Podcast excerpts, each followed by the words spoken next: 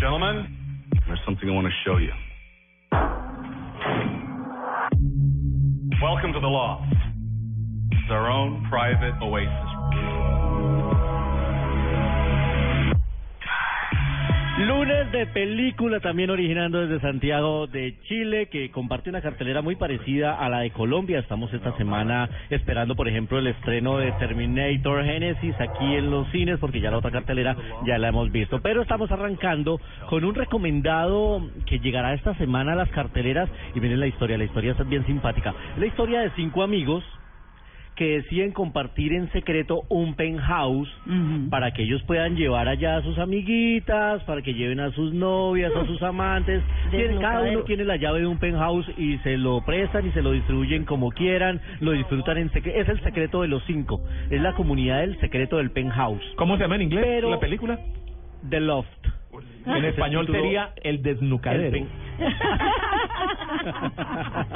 No, ese fue el mejor chiste. No, pues como las traducen siempre. Sí, sí, sí. The Loft, de- el Penthouse es el título que le han Ah, colocado ya. en español a esta película del director belga Eric Van Looy, que él había hecho esta misma película originalmente en Bélgica y fue tal el éxito que ahora decidieron hacer la versión Hollywood protagonizada por Carl Urban, un hombre que también es rockero, Sí, sí, sí. con eh, James Marsden también, pero el, el problema de la película o el, el asunto del guion es que aunque los cinco comparten este penthouse para sus placeres personales, hay un día en que aparece el cuerpo de una mujer, el cadáver en el penthouse y nadie sabe quién la llevó, nadie sabe quién la mató y empieza la serie de sospechas entre ellos mismos y por supuesto toda la intriga para descubrir qué fue lo que pasó con esta mujer que aparece desnuda y asesinada en el penthouse. Está muy interesante el thriller y se estrena esta semana en Colombia. Así que ahí está la recomendación. Es nuestro primer recomendado que les hacemos desde Santiago de Chile. Y nuestro segundo recomendado tiene que ver con un eh, documental que les hemos eh, hecho aquí en eh, Blue Jeans de Blue Radio que ya les he dicho, se estrenó en el Festival de Cine de Cartagena con dos premios muy importantes, el del premio del jurado y el premio del público. Y tenemos hasta ahora la fortuna de hablar con Miguel Salazar, que es el codirector de este documental, al lado de Daniela Abad, que es eh, eh, también la directora de este documental que se llama Carta a una sombra. Los saludamos desde Santiago de Chile. Miguel, buenos días. Hola, buenos días, un saludo a todos los oyentes. Bueno, Miguel, esta, este documental que se llama Carta a una sombra que tuvo estos premios en Cartagena ya se estrenó en Medellín la semana pasada. ¿Cómo les ha ido? ¿Qué reacciones ha tenido la gente con este documental que habla de la vida de un gran hombre como Héctor Abad Gómez?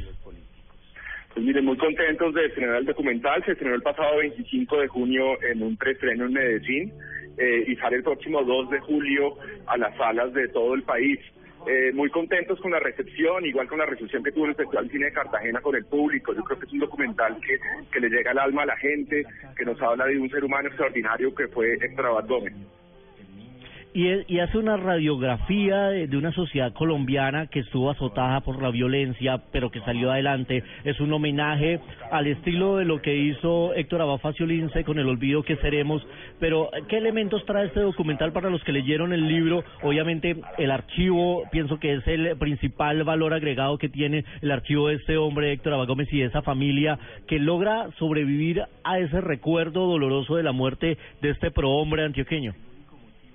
Sí, para los que leyeron el, el olvido que seremos, pues el, docu- el documental está inspirado en el libro, entonces para aquellos que lo leyeron se van a encontrar con elementos pues que están presentes en el libro, digamos, es, es, es, es un documental en el que está contado también desde la, la historia de un hijo de su padre, pero el documental se abre a los demás miembros de la familia, entonces salen las hijas de Extrabat Gómez, eh, sale Carlos Gaviria, sale digamos los otros protagonistas del documental, del libro, perdón, y lógicamente Ajá. también hay eh, un amplísimo archivo. Eh, la familia Abad eh, durante muchos años se grabó lo que ellos llamaban cartas habladas, que eran cartas en, cartas en cassette. Entonces ellos tenían mucho, mucho material de eso donde hay pues un diálogo franco entre familiares, donde Héctor Abad Gómez le dice a sus hijos, los extraño, me hacen falta, los quiero, y donde sus hijos le responden, digamos, también con los sentimientos a flor de piel. Es un elemento muy particular, muy, muy bonito que realmente hace que uno entre en la intimidad de esta familia. Para los que no leyeron el libro, no conocen de qué se trata el video que queremos, se van a encontrar con la historia de Héctor Abad Gómez, quien fue un ciudadano colombiano que se dedicó realmente a trabajar por los demás. Fue un, fue un médico que se dedicó a, a la salud pública, a pasteurizar la leche, a que el agua fuera limpia en Medellín y que realmente a través de su trabajo social logró transformar un poco eh, Medellín. En sus últimos años se dedicó a la lucha por los derechos humanos y fue asesinado justamente Sí. por eso cuando se desató la barbarie de la violencia en los 80 en Medellín.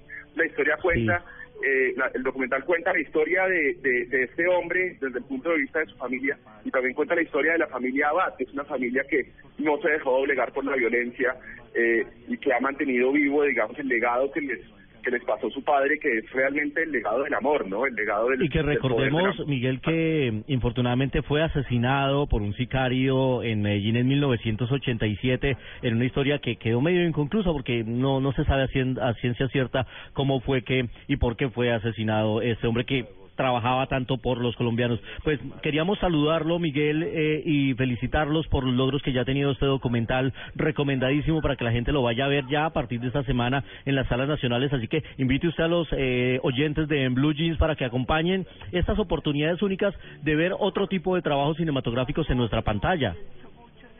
Invitamos a todos los colombianos a ver desde el próximo 2 de julio en todas las salas del país Carta a una sombra, el documental inspirado en el libro El olvido que seremos.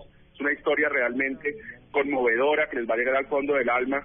Eh, historias diferentes de Colombia donde se resaltan, digamos, las personas buenas, unas historias diferentes que creo que necesita el país. Ahí está, Carta una sombra, recomendadísimo, llega esta semana, dirigido por Daniela Abad y por Miguel Salazar. Muchísimas gracias y ahora nos vamos a 35 milímetros. a la justicia y a la paz. 35 milímetros en Blue Jeans.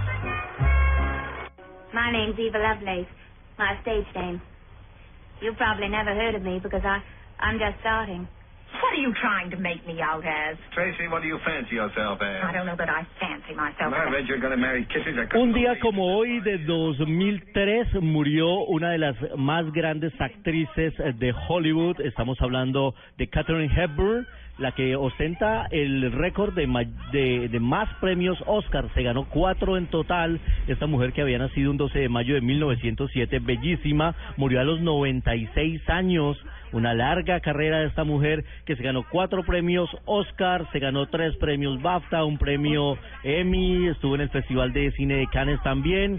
Dicen eh, para algunos que fue la mayor estrella femenina en la historia y murió un día como hoy. Katherine Hepburn de una belleza sencillamente despampanante. Esta mujer de la cual recordamos la reina de África, por ejemplo, al la- lado de Humphrey Bogart. Y sin duda uno de los grandes clásicos y la escuchábamos en un homenaje muy bonito que le hizo la Academia en un Oscar eh, conmemorativo presentado por Julia Roberts. Hicieron una compilación de sus participaciones y de sus actuaciones que lo encuentran en YouTube y vale la pena recordar a esta mujer que sin duda es un ícono. León de invierno también otra de las películas y o adivina quién viene a cenar de 1967 otra de las películas por las que ganó premios Oscar. En 35 milímetros estaremos ya cada vez más cerca de Colombia.